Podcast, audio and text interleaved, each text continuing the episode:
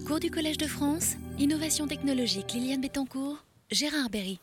Ouais, bien, bonjour à tous et bienvenue à ce cours numéro 6 de l'année, euh, donc sur la coopération de modèles de temps. Alors bonjour aux internautes que j'ai oublié la dernière fois.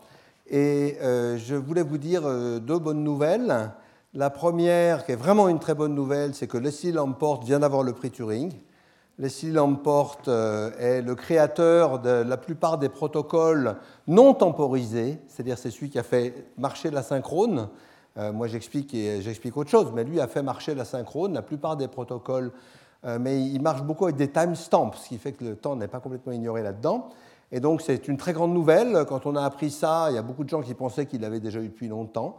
Il est aussi accessoirement l'auteur de la tech, c'est très accessoire, mais ça a été un énorme service rendu à la communauté, comme Knus avait été l'auteur de tech.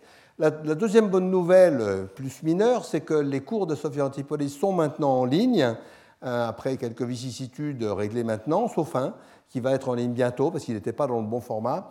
Et euh, donc vous pouvez les retrouver au milieu des autres cours normaux.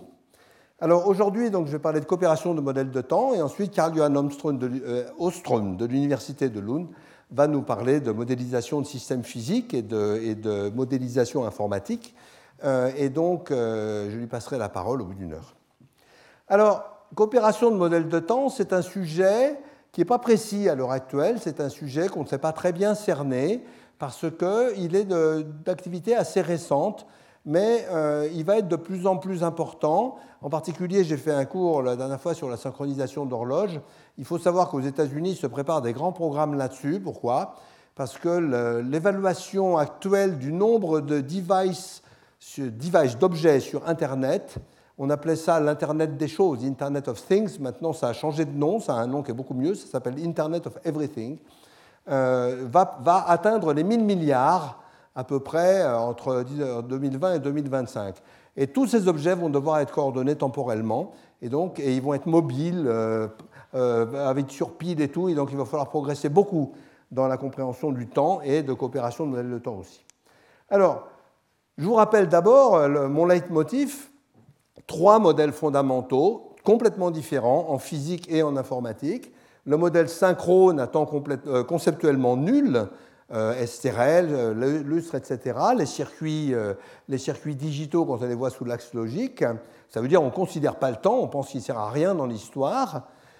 Donc c'est des modèles qui sont simples et déterministes et utilisés pour les circuits, pour les logiciels embarqués de façon routinière et qui ont été vraiment inventés en France par l'équipe Lustre, l'équipe Signal et l'équipe STRL. Le modèle vibratoire, où la transmission d'informations ou d'énergie hein, est en temps prévisible. Donc ça, c'est le modèle d'implémentation des circuits, d'électronique des circuits synchrones. C'est le modèle d'ordonnancement statique dans les logiciels synchrones pour faire voler les avions, etc. C'est comme ça qu'on fait. Avec une question qu'on n'a pas traitée dans les cours, mais qu'on traitera peut-être euh, l'année prochaine, qui est le Worst Case Execution Time, comment on mesure euh, le temps d'exécution sur un processeur donné. Ça va probablement changer l'informatique de l'avenir parce que tous les processeurs actuels sont faits pour euh, améliorer le temps en moyenne, alors que pour les systèmes, euh, ça c'est pour les jeux vidéo, hein, alors que pour les systèmes euh, temps réel, eh ben, il ne faut pas améliorer le temps en moyenne, il faut l'améliorer au contraire dans le cas de pire, ce qui est tout à fait différent. Et puis la synchrone, donc Leslie Lamport, algorithmique distribué général, c'est lui le grand patron de ça, et puis Internet. Donc euh, ces trois modèles fondamentaux sont vraiment très disjoints, mais on a quand même vu la coopération déjà, on a vu en grand la coopération synchrone vibratoire. Mais avec la synchrone, on a toujours eu des. On a parlé au premier cours de, circuits euh, GALS, globally asynchronous, euh, locally synchronous, mais je vous ai parlé que de, solutions ponctuelles. Alors, ce qui est très important, c'est que chacun de ces modèles est compositionnel. Compositionnel, ça veut dire quoi? C'est que quand vous composez deux modèles synchrones, vous avez un modèle synchrone de même nature. Deux modèles vibratoires, ça vous donne un modèle vibratoire de même nature. Deux modèles asynchrones, ça vous donne un modèle asynchrone de même nature. Mais composer un modèle synchrone et un modèle asynchrone, ça donne quoi? On ne sait pas. C'est vraiment la question qui se pose. Ça n'a pas de nom. Ce n'est pas, pas un objet qu'on peut attraper aussi simplement. Alors, D'abord, on va commencer par analyser assez longuement ce qui se passe dans la vie courante. Il ne faut pas parler que d'informatique. Moi, je suis toujours partisan d'agrandir l'image quand on travaille sur un sujet. Et on va voir que ça fait très longtemps qu'on s'occupe de ça. Et euh, synchrone, c'est quoi? C'est ce qu'on fait en ce moment. C'est dans la même pièce quand on se parle. Euh, bon, il y a une vitesse du son, mais on la néglige. ok? Et donc, euh, on est en ce moment en mode synchrone. vibratoire, ben, par exemple, le télégraphe, dont je vais assez longuement parler, le télégraphe, c'est vibratoire. Non pas parce que l'électricité est vibratoire, l'électricité est quasiment synchrone à, l'échelle qu'on regarde, mais parce qu'il faut taper le message. Et taper le message, ça prend un temps qui est proportionnel à la vitesse de frappe des gens, mais c'est assez, assez, vibratoire et c'était fait pour avoir des temps très très garantis. Le pneumatique, dont on va reparler, euh, qui a disparu malheureusement à Paris, euh, le train suisse, ce n'est pas vrai dans tous les pays, mais le train suisse est rigoureusement vibratoire, mais il est lent, ce n'est pas forcément rapide. Hein. Euh, parce qu'il est lent à cause des montagnes aussi. Hein. Euh, et l'asynchrone, ben, c'est le courrier, c'est Internet, c'est là où on ne vous donne pas de garantie. Alors c'est peut-être pas complètement asynchrone, le courrier c'est pas totalement asynchrone, mais ça peut se perdre. C'est pas marqué que ça ne doit pas se perdre. Hein.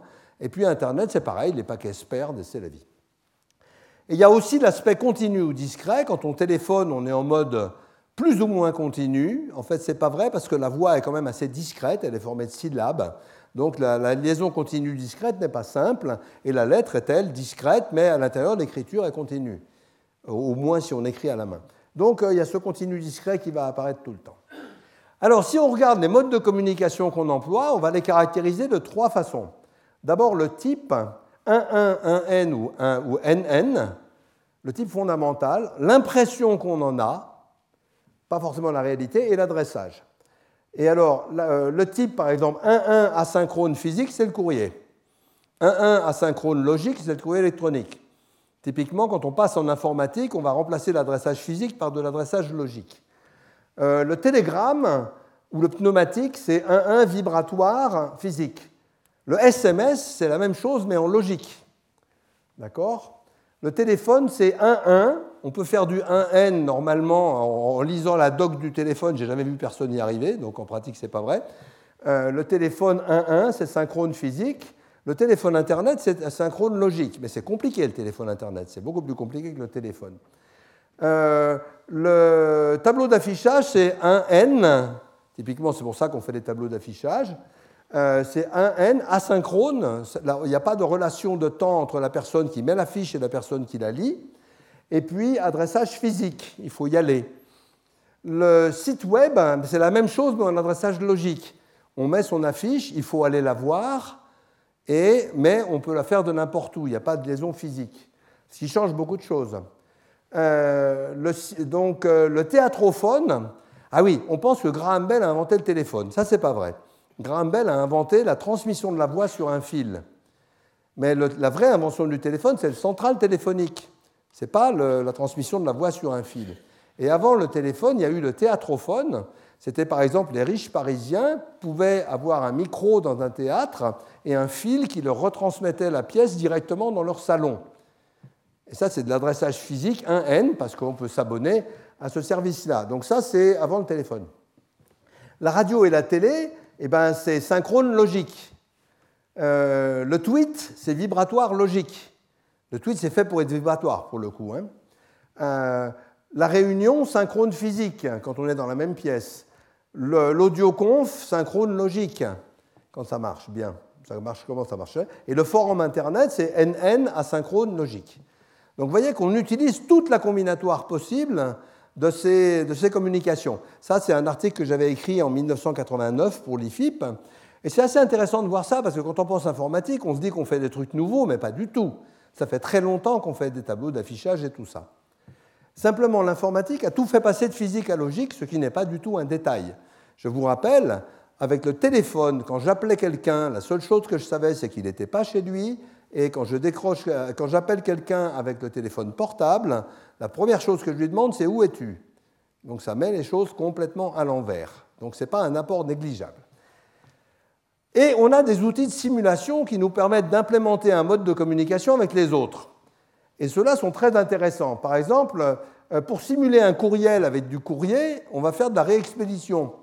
On va dire l'adressage physique, c'est arrivé dans ma poste, mais je dis à ma poste que je suis ailleurs sans que la personne qui a écrit le sache. C'est moyennement efficace, mais ça fonctionne. Euh, le tableau d'affichage, on fait du mass mailing, du spam. Euh, le, courrier en masse, ça simule un tableau d'affichage pour assez cher. Le tableau d'affichage, ça se simule aussi avec un téléphone, avec le répondeur téléphonique. Quand vous appelez un magasin pour avoir ses heures d'ouverture, vous lisez une affiche, fondamentalement. Le courriel, c'est la même chose, mais avec un appel à distance. Donc la personne va laisser un message et vous, vous allez appeler votre téléphone. Donc c'est asynchrone. Avec deux, appels synchrones, se transforme en une communication asynchrone. Euh, le téléphone avec la radio, ça c'est très ancien, c'est le, le talkie-walkie, euh, le walkie-talkie, ça s'appelle en Amérique, et le talkie-walkie en France, j'ai jamais compris pourquoi. Et donc, par exemple, quand vous faites du bateau, vous appelez à la VHF, hein, euh, et à la VHF, il y a l'intégralité des gens dans la région qui entendent ce que vous dites, mais c'est pour donner un coup de téléphone à quelqu'un. le site web, hein, eh ben, le site web, c'est France Info. C'est répéter sans arrêt les mêmes informations. C'est comme si c'était un tableau d'affichage à adressage logique. Euh, le forum, être dans une même pièce, c'est discuter à plein, c'est la, la des taxis. Hein, les taxis qui s'envoient, il y a un embouteillage là, etc. C'est ça. Et la radio avec de la synchrone, c'est le streaming Internet. Et le streaming Internet, ça va changer beaucoup parce que justement, pour l'instant, le timestamping n'est pas correct, il n'y a pas beaucoup de garanties, on peut faire mieux que ça. Donc vous voyez, on a depuis très longtemps pris l'habitude de simuler quelque chose avec autre chose, mais il n'y a pas de théorie générale de tout ça c'est que des objets qui ont été construits un par un, ad hoc, qui sont tous très utiles, tous commerciaux, et, vous pouvez vous passer d'aucun. Mais ça ne veut pas dire que derrière, il y a une vision unifiée. Et c'est ça qu'on va essayer d'améliorer aujourd'hui, un peu. Alors voilà. Euh, un point important, c'est qu'on peut très facilement simuler l'asynchrone par le synchrone ou le vibratoire. On peut dégrader. L'asynchrone est plus dégradé que le synchrone. Facile de dégrader, mais l'autre sens est beaucoup plus compliqué. Et en fait, on ne peut pas vraiment le faire avec sûreté à l'heure actuelle sur Internet. Alors, l'apport de l'informatique, c'est quoi? Ben, C'est l'adressage logique, hein, j'en ai parlé. C'est le fait que ça va beaucoup plus vite hein, par rapport au courriel. Le courriel, c'est quand même beaucoup plus rapide. C'est la possibilité de simuler un peu le vibratoire. Euh, et puis, euh, pourquoi, avec le best effort et puis euh, des, réseaux un peu rapides, on arrive à faire du streaming Mais c'est très difficile. Skype, par exemple, Skype, c'est quelque chose qui ne marche pas super bien, et Skype le sait et vous demande de juger la communication euh, France Télécom ne vous demande pas de juger la communication euh, parce qu'il n'y a pas vraiment besoin. Et pourquoi ce qui est dur, c'est de mesurer la performance du réseau et de prévoir le réseau. Ça, c'est difficile. Bien. Alors, le problème, c'est qu'en informatique, il y a beaucoup de gens qui ont essayé d'outrepasser les choses évidentes, et par exemple de faire du contrôle de voiture avec des réseaux asynchrones, et ça, c'est véritablement impossible, et ça fait de gros ennuis, donc maintenant, on commence à mettre des réseaux synchrones dans les voitures. Alors, je voudrais vous parler du télégraphe. Pourquoi? Parce que le télégraphe est un apport absolument fantastique. Et beaucoup plus peut-être qu'Internet encore. Bon, il va aller moins loin, mais il a beaucoup plus révolutionné le monde qu'Internet. Vous allez voir pourquoi. Donc, il est d'abord devenu mécanique. La station télégraphe à Paris, la station de métro, c'est le premier télégraphe chape avec des bras qui bougent. Et y avait Paris-Lille a été fait en 1794. Encore une fois, sur ce sujet, c'est en France qu'a été créée la naissance de la chose. Euh, Wheatstone a fait un télégraphe compliqué électrique euh, en Angleterre qui a rapidement été supplanté en 1943 par le, téléphone, euh, le télégraphe Morse, avec le code Morse, qui était beaucoup plus simple. Et pourquoi? Parce qu'il se passe dans le temps, l'autre se passait beaucoup plus dans l'espace avec des roues. là, c'est dans le temps. Et puis, et puis c'est introduit le pneumatique. Alors l'histoire n'est pas très connue, mais je l'aime beaucoup. C'est que le téléphone est vibratoire jusqu'à un certain point. Donc, euh, quand on transmet un message, il arrive à l'autre bout. Mais l'autre bout, ce n'est pas le destinataire parce qu'il s'est créé des dizaines et des dizaines de compagnies de télégraphes qui avaient chacune leur bureau. Et le problème, c'est qu'il fallait passer d'une compagnie à une autre. Au début, il y avait des coursiers qui portaient les télégrammes, ce n'était pas assez rapide, et c'est pour ça qu'on a fabriqué des pneumatiques, qui étaient le seul système capable de transporter assez d'informations, parce que la croissance du télégraphe a été encore plus rapide que celle de l'Internet. Alors, euh, pourquoi c'était très important? Parce que c'était un changement, non pas d'ordre de grandeur, mais même de nature du temps.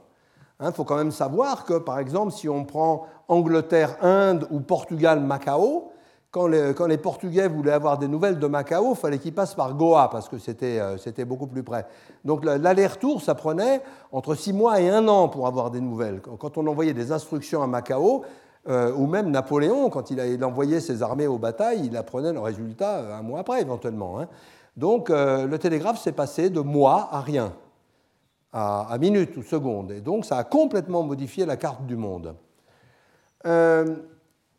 Les, progrès ont été extraordinairement rapides Il faut savoir que télégraphiste, c'était un des métiers majeurs, un des métiers qui demandait beaucoup de compétences, un des métiers extrêmement bien payés, et qu'une très forte proportion de la population. Il y avait un manque de télégraphistes absolument fondamental.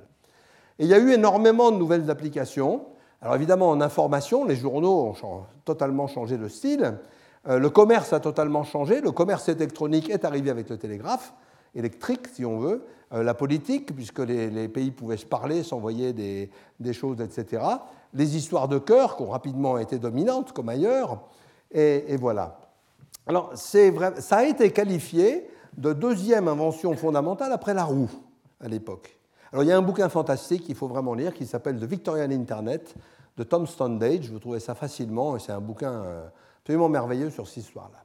Et puis, évidemment, il y a eu toutes les bêtises qu'on peut retrouver maintenant sur Internet, c'est-à-dire des grands discours idéalistes comme quoi il n'y aurait plus de guerre parce que les gens se parleraient, que la démocratie allait gagner le monde. Et puis voilà. Et puis les très belles tricheries, j'adore celle-là, où il y avait les courses à New York, les courses de chevaux, et les résultats arrivaient à San Francisco par le Pony Express. Pony Express vibratoire, 8 jours garantis. Je.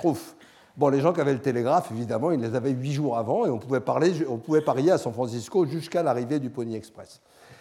Donc, vous voyez, toutes, toutes les histoires qu'on entend maintenant ne sont pas nouvelles. En 1850, ils avaient ça très bien. Il s'est créé des millions de lignes de télégraphe, des millions de kilomètres de lignes de télégraphe en un rien de temps. Et euh, Karl m'a dit tout à l'heure que Nyquist et Shannon avaient créé la théorie de l'information en essayant de comprendre comment faire pour améliorer la transmission des signaux de télégraphe dans les câbles sous-marins. Parce que dans les câbles sous-marins, il y a une telle déformation du signal qu'il fallait contrer cette déformation avant et faire une communication adaptée au médium. Donc euh, l'informatique est née en partie de ça. Bien. Alors petit retour de l'histoire quand même que je tiens à préciser. Euh, la France a fait comme, comme d'habitude. Elle a d'abord été avant, en avance puis en retard. C'est-à-dire le télégraphe a été inventé en France et ensuite le télégraphe morse a été interdit soigneusement. C'est un peu ce qui nous est arrivé avec le Minitel, le premier grand réseau mondial. Et après, euh, il y a eu de grandes forces pour faire ralentir ou interdire Internet en France parce que le Minitel, c'était beaucoup mieux. Bon, ça s'est calmé. Euh, alors aussi, euh, il se trouve maintenant que je travaille dans un laboratoire de biologie, là où était Alain Berthoz et chez Alain Prochian, avec des, des gens de neurosciences, et que je pense qu'il faut toujours élargir le dessin. Alors, je voudrais vous parler un tout petit peu du fait que ces problèmes sont extrêmement présents en biologie et que je pense qu'il est possible que, faut se méfier, que les informaticiens puissent apporter quelque chose, un autre niveau d'abstraction aux biologistes qui ne sont pas nés dans ces choses-là. Et je vous citer quelques exemples. Alors, il y a un séminaire qui avait été donné par François Fage euh, dans, mon, colloque de 2008 ici, sur la, biocham, la machine chimique biologique. Alors, si vous avez suivi mes cours précédents, vous avez peut-être vu la machine chimique, le crible de Darwin sur les nombres premiers. Et en fait, ces machines, maintenant, servent à faire des choses en biologie et ont apporté des résultats sérieux en biologie. Et là, c'était de la synchrone ou vibratoire. Mais nous sommes essentiellement des machines vibratoires. Euh, nous avons la commande du cœur, qui est électrique. Hein, on va commander le cœur par des signaux électriques. Euh, le cœur lui-même, sa contraction est, vraiment de nature vibratoire. Suivez le cours d'Ayash, il vous expliquera ça à partir du mois d'avril, euh, dans, la chaire euh, INRIA, informatique et sciences numériques. Alors l'influx nerveux, c'est un grand sujet qui est en ce moment en plein débat. Il y a beaucoup de travaux ici. La propagation de l'influx nerveux est complètement vibratoire. Elle est, elle est, très complexe et très maligne et on ne sait pas exactement. Elle est mixte digital analogique. On ne sait pas exactement ce que ça recouvre, mais c'est un système absolument merveilleux. Euh, notre cerveau est plein d'horloges. Plein, plein, plein d'horloges, il y en a partout. Dès que vous bougez, vous avez une horloge 80 Hz qui se met en place.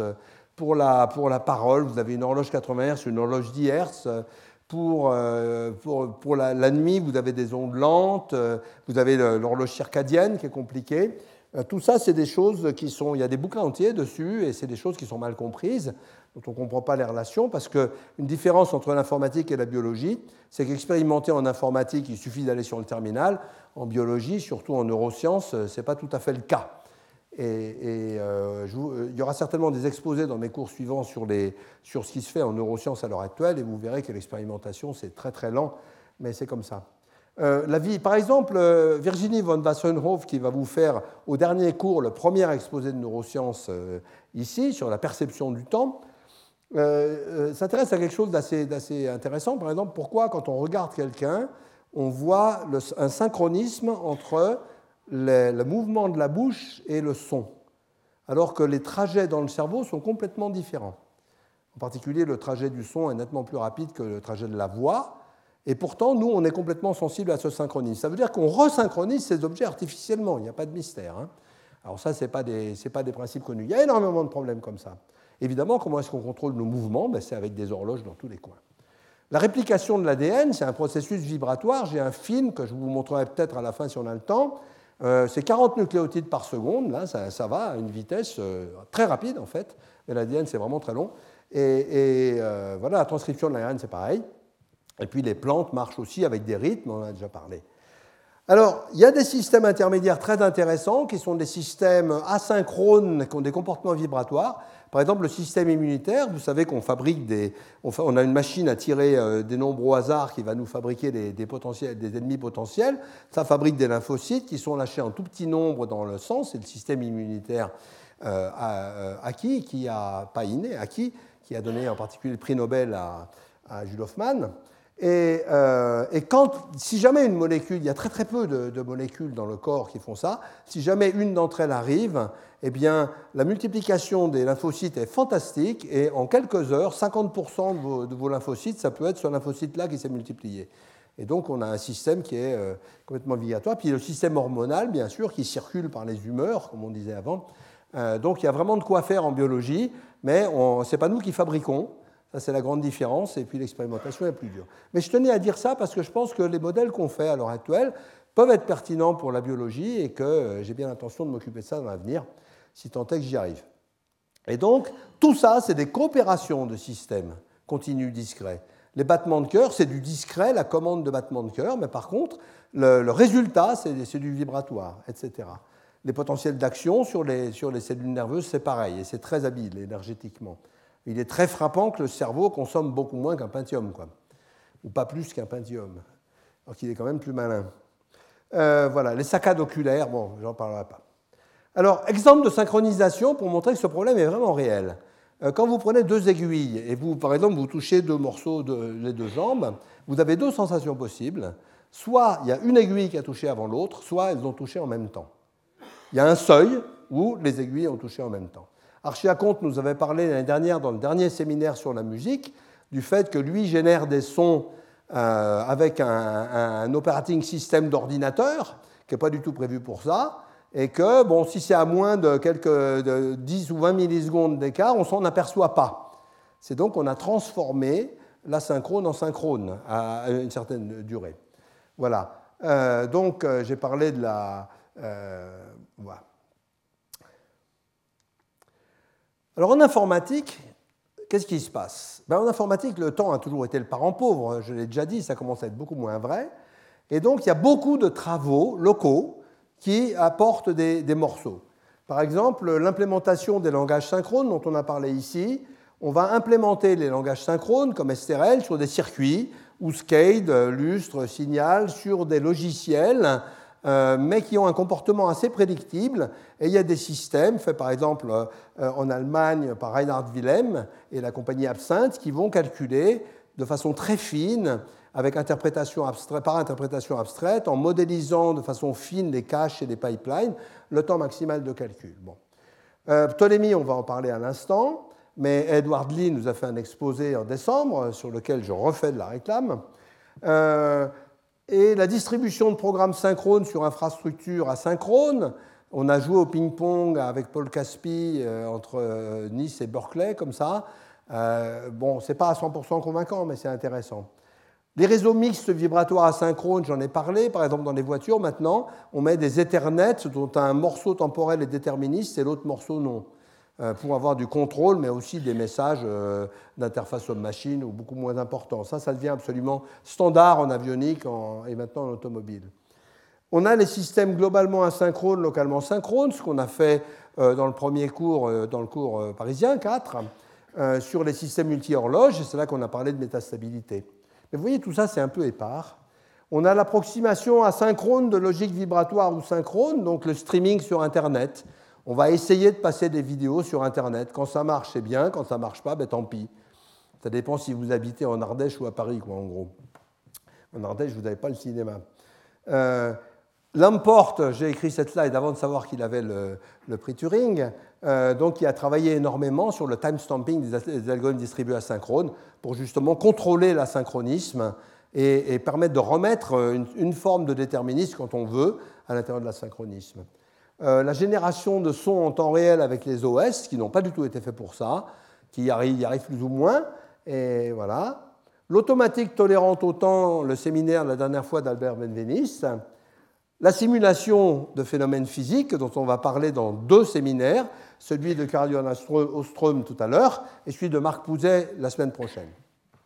Donc tout ça, c'est bien, mais euh, voilà, bon, c'est quand même pas unifié. Et puis il y a les pragmatiques. Alors les pragmatiques euh, créent le monde, hein, donc ils sont très importants, mais des fois, quand les problèmes sont durs, on, ça se paye cher après. Euh, donc, ce qui a été beaucoup fait dans le domaine, c'est d'implémenter quelque chose, et puis après d'essayer de le normaliser, puis après d'essayer de trouver quel sens ça pouvait bien avoir. Et ça, c'est très dangereux. Donc, exemple, on a un langage parallèle, et puis comme on n'a pas de, à l'époque, le parallélisme n'existait pas trop, on va faire un mécanisme de compilation vers des langages séquentiels qui est plus ou moins ad hoc. Alors, il faut regarder le code pour savoir comment ça se fait et tout. Ça a l'air bien au début, et en fait, c'est très très mauvais. Euh, les exemples, c'est des langages d'automates programmables sous la norme I3E. Euh, IEC, c'est pas I3E, c'est IEC, je me suis trompé, IEC, je corrigerai, 1131, qui sont des langages où pour comprendre ce qui se passe, on a des, tas de choses cachées. Par exemple, on a des tas de planches. Et pour comprendre dans quel ordre c'est exécuté, il faut, regarder soigneusement les numéros des planches, parce que si on change deux planches d'ordre, ça change complètement le sens du programme. Euh, donc ça, c'est super dangereux, parce que ce n'est pas du tout portable ni compréhensible. On sait faire bien mieux que ça maintenant. Euh, Stateflow, qui a, qui a aussi, j'en avais parlé l'année dernière, dans le premier cours, qui a, l'ordre d'exécution dépend du placement géographique. Donc si vous bougez un truc de 3 pixels, ça change complètement le sens du programme. Et donc ça, c'est extrêmement dangereux. Donc ça s'est fait beaucoup. Et puis ça fait que quand on compose, ça ne se passe pas bien, qu'on ne sait pas faire de vérification formelle, ce qui commence à être extrêmement gênant, etc. Donc euh, ça a été fait. Et puis il y a une question tout à fait fondamentale qui est souvent mal résolue, mais qui est centrale, et dont Edward Lee a beaucoup parlé, qui est celle du déterminisme. Quand on veut contrôler des appareils physiques, eh bien, très souvent, on veut les contrôler de façon déterministe. C'est-à-dire que votre voiture, vous ne voulez pas qu'elle s'amuse à tirer au sort si elle va à droite ou à gauche, ou si elle freine ou si elle freine pas. Donc, vous voulez avoir au moins un très bon contrôle. Des fois, on peut décider que ce n'est pas très important, mais que ce soit vous qui décidiez et pas l'implémenteur. Et donc, ça, c'est difficile. Donc, dans quelle mesure est-ce que c'est une contrainte de l'application? Est-ce que votre formalisme le respecte par construction ou pas? Vous avez des formalistes qui vous disent, euh, bah, par exemple, C. C n'est pas déterministe, euh, contrairement à ce que pensent les gens. Euh, l'ordre des appels, l'ordre de calcul des, paramètres dans un, appel de fonction n'est pas défini, ce qui fait qu'un programme, l'exécution d'un programme, très facile à écrire, dépend du compilateur. Et vous ne savez pas ce qu'il fait en plus. Bon, voilà. Donc euh, moi personnellement, je pense que le déterminisme est complètement important et que dans une voiture, c'est absolument central de savoir si les actions dont on veut qu'elles soient déterministes le sont. Alors elles ne sont pas forcément toutes. Hein. Euh, la radio, c'est moins important que les freins. Alors, ce que je vais vous montrer maintenant, et euh, un peu la fois prochaine aussi, parce que je n'aurai pas le temps de tout vous montrer aujourd'hui, c'est la seule grande tentative d'unification actuelle, qui est Ptolémée, Ptolémée 2, de, de Edward Lee, à l'université de Berkeley. Alors, pourquoi l'université de Berkeley C'est très important parce que d'abord, elle a inventé beaucoup de choses, mais aussi parce que c'est un laboratoire qui s'appelle Electrical Engineering and Computer Science. Et ça, c'est vraiment très important euh, parce qu'il y a des gens du hardware et des gens du software. Alors, Ptolémée, vous avez un bouquin que vous pouvez acheter qui est très très bien, extrêmement pédagogique, et vous avez le même gratuit sur le web en PDF. Et tous les exemples fonctionnent. C'est-à-dire vous cliquez sur l'exemple et l'exemple marche et c'est exactement ce que je vais faire là. Hein, j'ai simplement extrait les, les, exemples du bouquin en essayant d'être fidèle. Donc qu'est-ce qui se fait? Ptolémée, modéliser et simuler des systèmes en essayant d'intégrer de façon honnête, correcte, plusieurs modèles de calcul et en ne cachant pas les difficultés qu'il y a derrière. Ça ne veut pas dire que c'est la seule solution, ça veut dire que c'est une solution intégrée, et à l'heure actuelle, c'est il n'y a, que Ptolémée qui fait ça vraiment. Mais il y a peut-être d'autres façons de faire ensuite. Il y a une certaine attention à la rigueur sémantique et à l'interface homme-machine qui est vraiment important. Et, beaucoup de l'unification vient de l'interface homme-machine en fait, et, du, feeling qu'on en a si on veut. Et puis voilà, donc c'est entièrement gratuit, euh, diffusé. Alors voilà le, système de modèle de calcul de Ptolémée. Donc vous avez la notion, c'est une espèce de graphe d'héritage. Vous avez en haut la notion de modèle de calcul, et puis après vous avez trois sous-catégories fonctionnelles. Bon, ça on ne va pas en parler là. Séquentielles, c'est-à-dire les, modèles classiques, euh, en gros on calcule avec un seul doigt, et parallèles ou en concurrence, ça s'appelle en anglais, hein, parallèle. Euh, voilà. Alors, on va parler d'un certain nombre de ces modèles. Là-dedans, vous avez des modèles avec temps ou sans temps. Donc ceux qui ont avec, euh, avec le temps, ben, vous avez toute cette catégorie, et ceux qui sont sans temps, en fait, on va pouvoir leur remettre un temps éventuellement après. Ça veut dire que le temps n'est pas fondamental chez eux, mais qu'ils ne sont pas forcément antagonistes au temps. Alors, on va regarder euh, d'abord les modèles Dataflow, qui s'appellent Synchronous Dataflow. Alors, c'est un mauvais nom, il a été donné il y a fort longtemps, il ne va pas s'appeler comme ça, il devrait s'appeler Balance Dataflow, flot de données équilibré. Et puis ensuite, on va parler de réactif synchrone, c'est-à-dire le, modèle qui est le même que STRL lustre, mais la façon dont il est fait est intéressante. Euh, on va parler de machines d'état, donc d'automates. Alors en Ptolémie, ce n'est pas la même chose. Les machines d'état et le modèle synchrone, moi je pense que ça, pourrait et ça devrait être la même chose un jour, mais historiquement, Ptolémie ne le fait pas comme ça, et pour des raisons qui sont tout à fait raisonnables aussi. On va parler d'événements discrets, où là le temps va vraiment entrer en ligne de compte très fort. Et puis on va parler un peu de temps continu, mais pas tellement, parce qu'après on va en parler beaucoup plus. Donc ça fait beaucoup de boulot. Alors voilà l'idée. Un modèle Ptolémée, c'est un, c'est un, bloc diagramme, un diagramme de blocs, dans lequel vous avez des objets reliés par des flèches. Donc les flèches, c'est des transferts d'informations, et les objets, c'est un peu ce que vous voulez. Et vous avez quelque chose de très important dedans, c'est la notion de directeur. Alors la notion de directeur, ça définit la notion de temps dans le modèle global. Par exemple, ici, vous avez un euh, euh, discrete events. Qu'est-ce que c'est des discrete events? C'est des événements discrets avec un timestamp, une date. Donc, c'est des événements avec une date. Typiquement, ça a été introduit dans les modèles de file d'attente. Je suis rentré à telle date dans la file d'attente, je suis rentré dans le magasin à telle date, j'ai acheté ma baguette à telle date, je suis ressorti à telle date. C'est ça qu'on essaye de modéliser. Mais le temps est aussi fin qu'on veut, c'est-à-dire il est continu ça va être conceptuellement un nombre réel en maths ou un nombre flottant double précision en informatique, ce qui est loin d'être la même chose. Donc on a, le, alors là on va voir que chacun des modèles précédents a son directeur qui fonctionne différemment. On a des générateurs d'entrée très uniformes. Par exemple, le générateur single event, c'est quelque chose, là, il va produire un événement, euh, un événement, un top, euh, au bout de 15 unités de temps. Time 15, OK? Et puis on a des événements, on a des choses qui sont aussi des afficheurs qui vont permettre de façon tout à fait uniforme de visualiser les résultats, ce qui est très agréable. Et puis on a maintenant des acteurs hiérarchiques. Acteurs, c'est une unité de, calcul, si on veut. Euh, des acteurs hiérarchiques qui peuvent être dans des modes de calcul différents. Alors, le mieux pour voir ça, c'est encore de faire tourner la bête.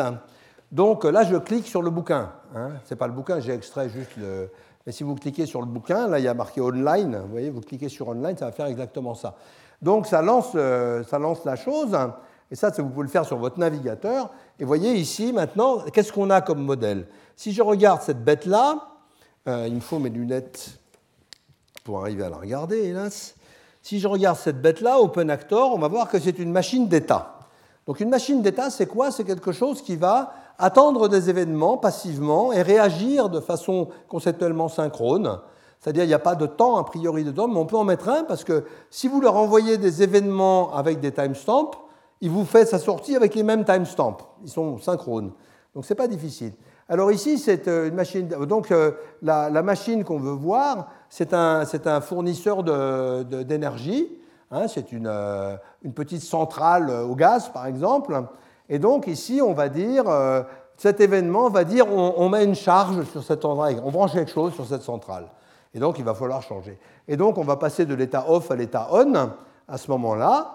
Et puis là, euh, si on réappuie, si on renvoie un autre événement, ça va repasser à off, mais il se peut aussi qu'on ait ici un, euh, un, survoltage, fondamentalement. Et si on a un survoltage, on va, paf, on va s'arrêter. Donc si une erreur arrive d'ailleurs, on va s'arrêter. Et bon, ça, c'est tout à fait la même notion que celle qu'il y a dans les machines STRL 5 charts. Euh, c'est très inspiré des cinq charts, sauf qu'il n'y a pas de parallélisme et pas de signalisation à l'intérieur. Mais ça sert à beaucoup de choses. Voilà, donc les machines d'état, ben, elles sont un peu comme, euh, comme d'habitude. Ici, le contrôleur, donc si on l'ouvre hiérarchiquement, ben, le contrôleur, il est dans le modèle euh, dataflow. Modèle dataflow, ça veut dire quoi? Ça veut dire simplement que quand il prend des entrées, il va faire des sorties, mais ce n'est pas forcément une par une. On va le revoir. Peut-être qu'il attend trois entrées pour faire deux sorties, etc. Et donc, qu'est-ce qu'il va faire? Il va comparer le voltage à 110 parce qu'on est aux États-Unis. Euh, et ensuite, il va envoyer ça dans un régulateur euh, PID, proportionnel intégral dérivé, pour faire une petite régulation. Donc ça, c'est une petite démo simple. Et le modèle, alors évidemment, le, générateur, c'est un objet physique, on ne le, fabrique pas, mais le modèle, voilà. Alors ici, on a un passage de temps discret à temps continu qui s'appelle Zero Order Hold. Ça veut dire quoi? Là arrivent des événements discrets et on va fabriquer une fonction continue en escalier, c'est-à-dire on va maintenir dans le temps cet événement discret. Ça, ça va transformer le discret en continu et le directeur, c'est continu. Donc vous voyez, ici on a temps discret en haut, on a des, euh, machines d'état non timées, et là on a continu. Ici on a le générateur, et ici on a un sampler qui va ramener dans le temps discret. D'accord? Et euh, ça, c'est des choses qu'on trouve aussi dans les, simulateurs classiques. Hein. Ce n'est pas, c'est pas forcément des choses nouvelles, c'est leur intégration qui est un peu nouvelle. Et puis voilà, quand on regarde le, générateur, eh bien, c'est essentiellement un modèle tout bête de, de, de, la charge, de la production d'énergie. Et alors, ce qui est intéressant dans Ptolémie, bien sûr, c'est qu'on peut exécuter. Alors, si on exécute, eh bien voilà, on va voir ce qui se passe ici. Euh, on voit ce qui se passe ici. Eh bien, d'abord, euh, au début, bon, le régulateur régule le voltage, tranquille, puis tout d'un coup arrive l'événement, il y a une charge qui arrive, et cette charge arrive, donc le, régulateur essaye de réguler, mais il ne peut pas parce que la charge est trop forte par rapport à ce que sait faire le générateur. Et à ce moment-là, on a, une erreur qui se produit, donc on coupe. Ici, ben, on envoie une consigne négative. Ça veut dire euh, injecter une quantité négative de gaz dans la turbine. Alors ça, ça ne marche pas. Donc on a mis un, troncateur à seuil euh, euh, dans, le design quelque part et puis voilà, il va réguler. Donc vous voyez ici, l'avantage de ce système, c'est quand même qu'on a tout sous, les, mains de façon euh, tout à fait élégante. Alors, donc ça c'est un exemple simple. Alors on va, regarder un peu les, on va regarder un peu les, les modèles euh, dont on dispose. Alors le modèle Dataflow synchrone, c'est le plus ancien, c'est euh, Lee et Messerschmitt des années 80. Donc c'est un modèle qui est très très utile. En gros, c'est j'ai M entrée, une boîte produit M entrée et ressort N sorties. D'accord On va voir, par exemple, on va prendre tout à l'heure, on va en voir un qui va prendre 512 entrées ressortir 128 sorties en coupant en morceaux, pour, euh, par exemple sur l'audio, etc. Euh, bon, alors on a des diagrammes comme ça. A sort deux, A sort sorties, B sort trois euh, a besoin de trois entrées. Donc évidemment, quand on compose, ben, il faut faire un cycle de 6, mais il y a plusieurs façons de le faire. Si on fait AAA, BB, ça marche très bien, mais il faut un buffer de taille 6. Alors que si on fait AA, B, AB, ça marche aussi bien, mais il faut un buffer de taille 4. D'accord? Donc la question, c'est quand on fabrique un réseau, euh, on a une équation d'équilibre sur chaque nœud. L'équation d'équilibre, c'est le nombre de fois qu'on déclenche A multiplié par N euh, égale P, le nombre de fois qu'on déclenche B multiplié par. Non, P, pardon, là, les besoins de B multipliés par le nombre de fois qu'on le déclenche. Voilà, alors si on prend ce réseau-là, par exemple, on voit que A produit 2 là et 1 là, mais B produit 2 là et 1 là, donc ça va être très très simple. On fait ABCC, et puis hop, on a fini, on a fait un tour. Euh, là, on ne peut pas. Si on change ce 2 en 1, il n'y a pas de solution, il n'y a plus de solution à buffer fixe, mais il peut y avoir des solutions dynamiques. Donc ça, c'est l'autre modèle, le modèle dynamique.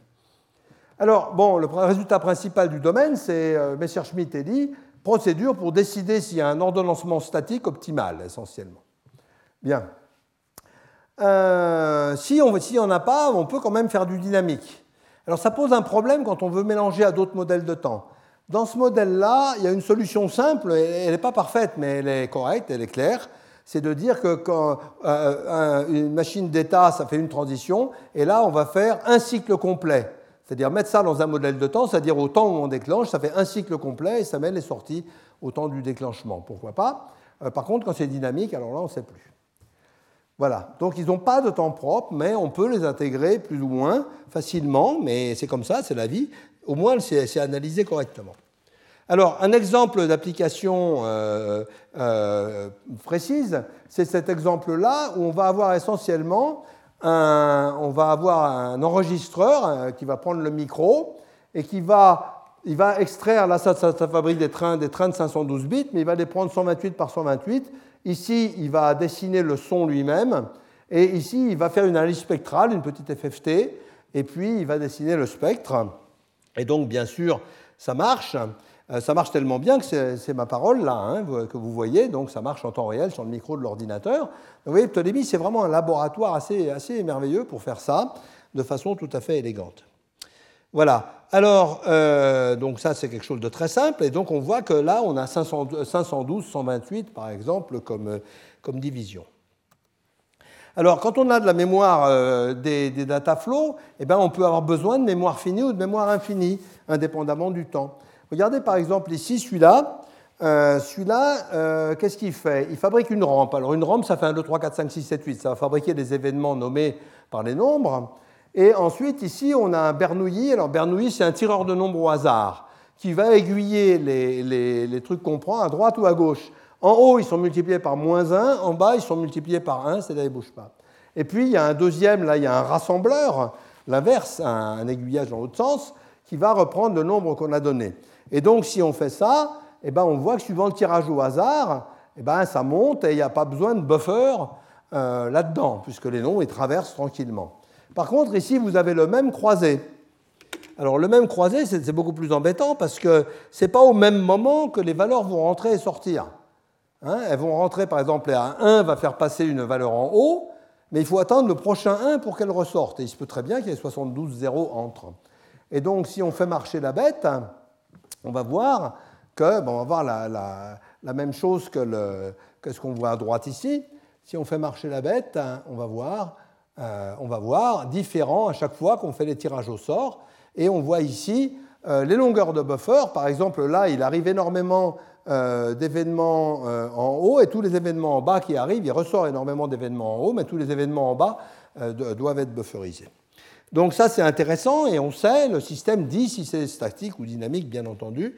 Donc on peut comprendre ce qui se passe. Donc ça, c'est très utile. Par exemple, en audio, la majorité de ce qu'on fait, c'est ça. Alors maintenant, les automates finis sont hiérarchiques. On avait parlé de ça dans SRL. Et je vous rappelle Abro, attendre A, attendre B et emit O quand on a les deux, et faire un reset de tout ça quand on a R, c'est l'automate hiérarchique le plus important de tous. Et en 5 chartes, on l'écrivait comme ça et en STRL à droite comme ça. Donc les langages sont euh, parfaitement faits pour ça. Alors on peut faire ça en Ptolémie, mais d'une façon qui est un petit peu différente, parce que euh, le design va être différent. Le design euh, physique, le layout va être différent. En gros, on aura un automate à un état, il va falloir l'ouvrir pour voir ça, et puis il va falloir l'ouvrir pour voir ça. D'accord? Et euh, ça va marcher très bien, mais quelque part, il y a une différence. La hiérarchie est très bien traitée, mais avoir une vision globale de l'ensemble, ça prend énormément de pixels. Donc là, ce sont des choix de design des systèmes qui ne sont pas évidents. Euh, pour SRL, on a préféré voir beaucoup de choses sur l'écran. Euh, pour Ptolémée, ils ont préféré la navigation dans la hiérarchie. Il n'y a pas de choix déterminant, mais ici, vous voyez la hiérarchie quand même. Donc on va, on va fabriquer les entrées. On a ici notre modèle. Euh, on va l'ouvrir. On va avoir ce truc-là, on va l'ouvrir. Euh, où est-ce qu'il est? Look inside, c'est là. Et puis le wait AB, on va l'ouvrir. Et puis on en a deux, etc. Donc on n'a pas, on échange une, euh, une, hiérarchie complètement systématique indépendante des modèles de temps contre l'opinion qu'on a en SRL, c'est qu'il faut voir énormément de choses, mais dans ce cas-là, la hiérarchie de modèles de temps, nous, on ne sait pas juste pas la faire ou un peu. Donc il n'y a, pas de, a pas de méthode magique, hein. ce sont des choix. Mais la cohérence de ces choix est vraiment sérieuse. Donc c'est très inspiré des cinq chartes, et puis ça va faire des transitions synchrones sur les événements, il n'y a pas de temps dans les automates, ce qui fait qu'ils peuvent être mis dans n'importe quel modèle de temps super facilement. Alors, autre modèle vraiment intéressant, c'est le modèle synchrone réactif. Donc ça, c'est le modèle qui est directement inspiré de Lustre et STRL, en fait de, de Lustre, parce qu'il n'y a pas d'automate dedans. Si on mélangeait les deux, ce serait euh, stérile dans sa généralité, et je pense que c'est quelque chose qui serait bien de faire. Euh, alors ce qui est très intéressant, c'est que ça utilise vraiment la sémantique constructive en plein, celle que j'ai enseignée, mais pas tout à fait de la même façon au niveau implémentation. Je pense qu'on pourrait peut-être éventuellement faire mieux aussi. et puis ça peut accueillir des sous-modèles. Alors, ici, par exemple, voici quelque chose dont on va parler la prochaine fois. La prochaine fois, je vous montrerai le rapport entre l'électricité et la logique intuitionniste, et euh, quelque chose dont j'avais déjà parlé, qui est l'arbitre de, de Simone, et donc qui est, un circuit combinatoire cyclique qui va faire un arbitrage d'une façon extrêmement jolie. Et, si vous essayez d'enlever le cycle, ce qu'on va savoir faire automatiquement la prochaine fois, euh, si vous essayez d'enlever le cycle, euh, il devient beaucoup moins beau. Donc on le voit ici, l'arbitre, alors là on a une orientation objet euh, classique aussi, donc le modèle de base c'est cet objet qu'on a vu dans plusieurs cours, donc c'est le modèle où on a des requêtes, et puis on a un état qui me dit si c'est moi qui ai le token en premier, et si c'est moi, c'est moi qui réponds le premier à la requête, et sinon j'attends que le précédent me dise tu peux y aller, il n'y a personne qui a pris le jeton jusqu'à toi. Et donc ça, c'est, quand on compose tout ça, ça fait un circuit euh, magnifiquement cyclique, mais quand on l'exécute, eh bien ça marche très bien, et on voit ici, euh, en ayant toutes les requêtes partout, qu'il sait exécuter ça exactement selon le principe qu'on va développer, non pas euh, la prochaine fois et le début de la fois d'après, quand on passera, quand on montrera que euh, comment c'est fait en utilisant la logique à trois valeurs, la logique de Scott à trois valeurs. Et que c'est une façon de le faire, mais que je pense est moins puissante que, que ce qu'on peut faire de mieux. Donc ici, ça fonctionne très bien. Alors il y a une erreur dans le bouquin, il y en a très peu, mais il y en a une. C'est dans le bouquin, il dit qu'il euh, fait une interprétation dans Ptolémée et qu'Estérel ne sait pas faire ça, et ce n'est pas du tout vrai. Estérel sait faire ça depuis le premier jour, exactement pareil que Ptolémée. L'erreur va être corrigée, euh, c'est juste une erreur, c'est pas bien grave. Alors maintenant, le modèle événement discret. Alors le modèle événement discret est aussi d'un très grand usage dès qu'on simule des objets compliqués. Donc ça, je pense que euh, Karl et Marc vous en parleront beaucoup plus. Alors ce modèle à événement discret, il va utiliser la notion de temps primaire de Ptolémée, il est vraiment temps d'en parler, qui est le temps superdense. Vous verrez qu'il y a des alternatives, comme le temps en analyse non standard que vous présentera Pouzet, mais l'idée, l'idée quand même est, quelque part la même. Euh, il y a aussi des alternatives que je souhaite développer, qui sont non pas des temps linéaires dans la verticale, mais des temps branchus dans la verticale, où c'est des preuves de logique et non pas des successions d'événements. Euh, qu'est-ce que c'est? L'horizontal, c'est le temps réel. Et le vertical, c'est ce qui se passe en, temps zéro de temps en temps. Par exemple, j'avais montré dans la inaugurale, quand on, a un choc de boules, vous avez deux boules dont une est appuyée sur le mur, vous tapez dedans et la première revient, la deuxième boule n'a pas bougé, le mur non plus, que s'est-il passé euh, Donc c'est ça, c'est ça, il peut se passer plusieurs choses en temps zéro dans la verticale qui sont reliées causalement. Et là, elles vont être numérotées par des instants entiers et dans la solution arborescente que j'essaye de promouvoir, mais elle n'est pas du tout aussi aboutie pour l'instant, c'est numéroté par, des, par des, nœuds de preuves dans une logique, et ça, on le verra la prochaine fois. Alors, qu'est-ce que c'est Un timestamp, c'est donc une paire d'un réel ou d'un double et d'un entier. Donc, le T, c'est le vrai temps, en violet, et N, c'est un index pour les événements qui sont au temps T. Et on peut dire que deux événements sont fortement synchrones si les deux sont égaux, faiblement synchrones si seulement la partie temporelle. ils sont simultanés, mais ils ne sont pas en même temps. D'accord? En même temps, fin. Alors, euh, le scheduling qui est derrière, il est très simple, mais pas si simple que ça, parce que le problème n'est pas simple.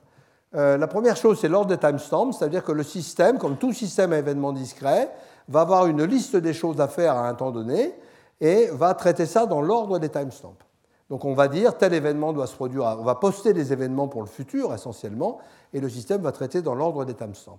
Mais il se peut qu'il y ait beaucoup d'événements qui aient le même timestamp. Dans ce cas-là, on va regarder le tri topologique des nœuds qui utilisent ces timestamps. Et puis il se peut que ça ne suffise pas, on va mettre des priorités, ce qui n'est pas forcément fréquent, mais peut être, peut être utile. Donc c'est là que ça devient, quand on met des priorités, ça devient pas très satisfaisant, mais en général, c'est qu'on ne sait pas faire mieux. Alors voilà la justification que donne Edwardi, je pense qu'elle est très très bien. Ça, c'est le, pendule de Newton, Newton's cradle en anglais. Et vous voyez, euh, tout le monde a joué à ça quand il était petit ou grand. Euh, ce qui se passe, c'est un truc très, très curieux, c'est que la, la, quantité de mouvement est préservée, ce que dit la physique. Mais comment ça se fait? Comment elle passe d'un bout à l'autre en temps zéro? Ben, Ce que dit Ed, c'est que la modélisation de ça, qui est très simple, ce n'est pas la physique, c'est la modélisation de l'élasticité. Il n'y a pas d'élasticité, pardon c'est de dire que la quantité de mouvement va passer en temps zéro, c'est-à-dire sur la verticale, va faire plus 1 sur la verticale, elle va passer de cette boule à cette boule, puis de cette boule à cette boule, puis de cette boule à cette boule, mais dans la verticale, pas dans l'horizontale. Le temps ne bouge pas et la causalité fait passer à ça. Alors le fait que ce soit linéaire n'est pas trivial. Par exemple, s'il y a deux boules comme ça, qu'on tape au milieu, les deux boules vont partir comme ça, et si en trouvent deux autres, euh, c'est pour ça qu'une forme d'arbre euh, peut-être légèrement plus intéressante, mais on n'a pas encore fait. Voilà. Donc c'est les micro-steps, les micro-instants verticaux qui vont faire ça.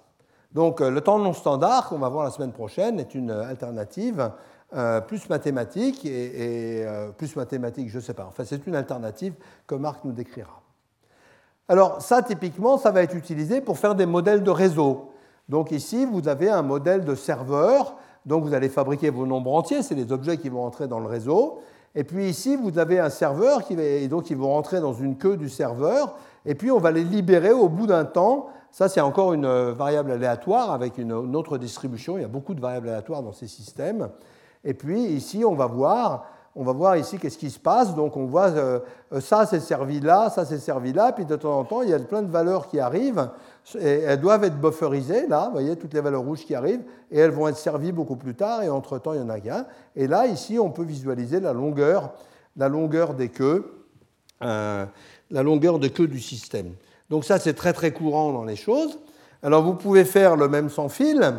Alors pour modéliser le sans fil, ben, le mieux c'est pas dessiner de fil. Et donc ça, c'est simplement de la cosmétique graphique, mais qui est très constante. Vous voyez, j'ai dit delete channel ici, avec ce petit truc-là. Et ici, j'ai delete channel marqué, delete channel marqué. C'est ce qu'on appelle une liaison par nom. C'est exactement ce qu'on fait dans les circuits électriques quand on dessine la masse. D'accord? On dit tout ça, ça va à la masse. Voilà. Et alors, euh, euh, je ne résiste pas au plaisir de vous montrer, euh, de vous montrer cet extraordinaire dessin trouvé sur le web de l'oiseau qui utilise le Wi-Fi, là, celui-là l'oiseau sans fil. Alors, on peut faire des serveurs beaucoup plus complexes. Par exemple, cette modélisation-là, que je ne vais pas vous passer parce que je n'ai pas le temps.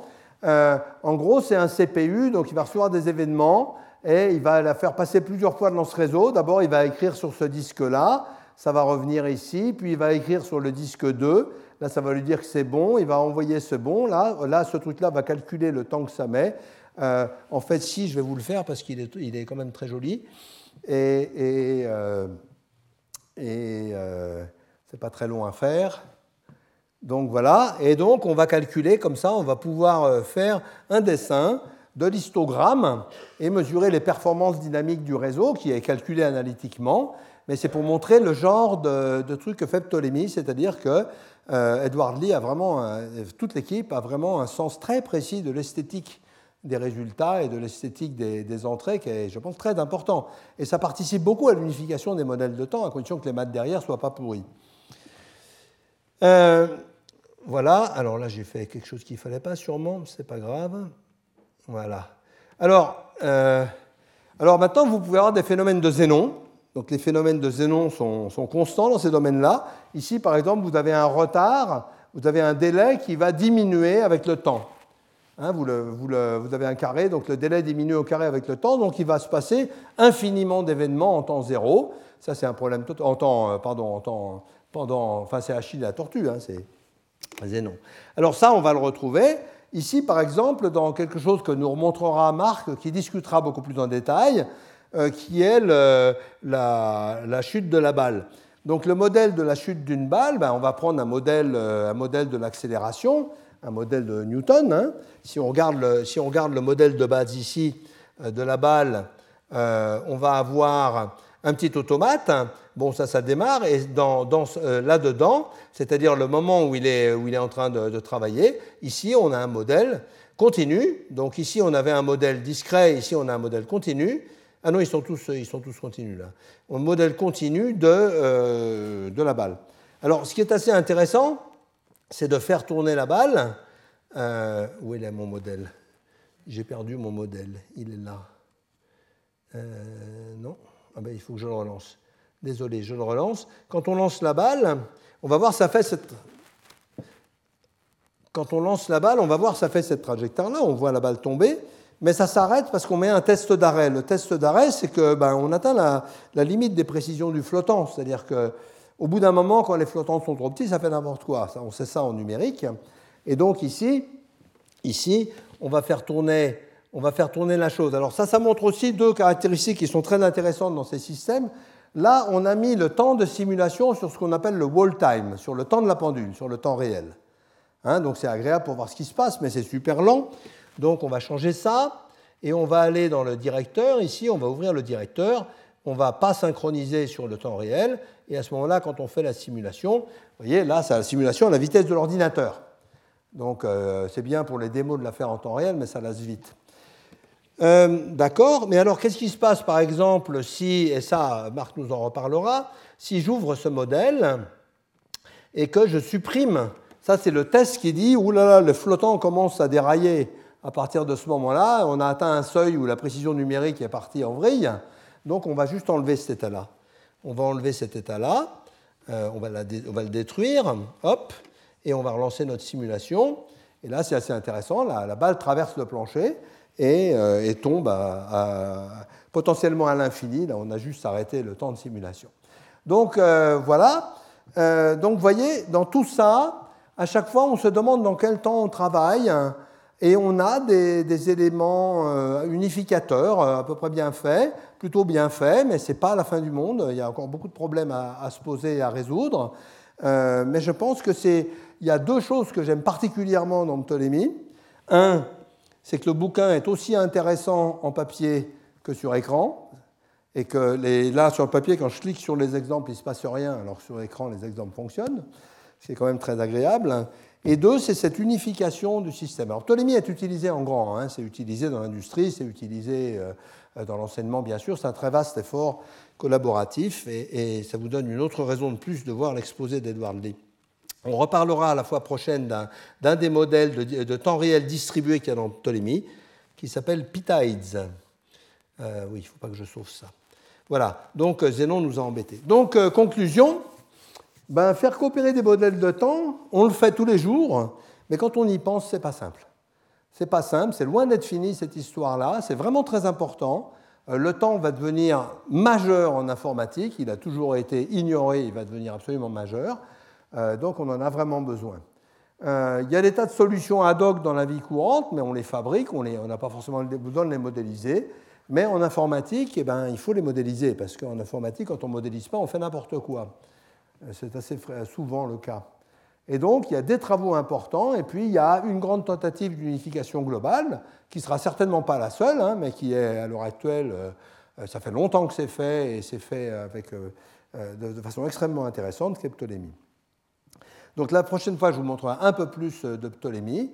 Et pour la, je n'ai pas cette question sur Internet, et je vous montrerai aussi, euh, par rapport à ce que j'ai dit la dernière fois sur les synchronisations d'horloges, euh, qu'il y a d'autres solutions, par exemple pour les réseaux de capteurs.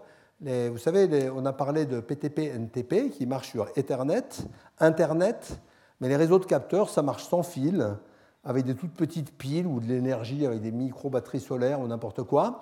Et donc, on ne peut pas utiliser ces choses-là, mais il est absolument fondamental que les capteurs connaissent parfaitement l'heure. Donc, euh, je suis en train de regarder, euh, peut-être pour en parler un petit peu, les solutions qui sont prises pour les réseaux de capteurs, en particulier mobiles, parce que le temps, quand on est mobile, c'est pas plus simple. Mais demandez-vous comment vos téléphones, comment vos téléphones sont à l'heure. Hein. Ce n'est pas une notion simple. Hein. Demandez-vous d'ailleurs, un bon exercice d'informatique, c'est de se dire, je fais Paris-Marseille en voiture, en roulant de façon continue avec mon téléphone. Vous êtes passager, évidemment. Euh, vous faites ça. Ça marche. Qu'est-ce qui se passe? Vous apercevez de rien, d'accord? Eh bien, c'est compliqué. C'est vraiment compliqué ce qui se passe. Pour que votre voix passe en continu, alors vous n'arrêtez pas de discuter avec des tonnes d'antennes. Tu m'entends? Ouais, plus ou moins, etc. Des protocoles dans tous les sens. La seule chose qui est garantie, ça marche. La définition des télécoms, elle est très simple, c'est la fonction identité plus une facture. Merci. Retrouvez tous les contenus du Collège de France sur www.colège-2-france.fr.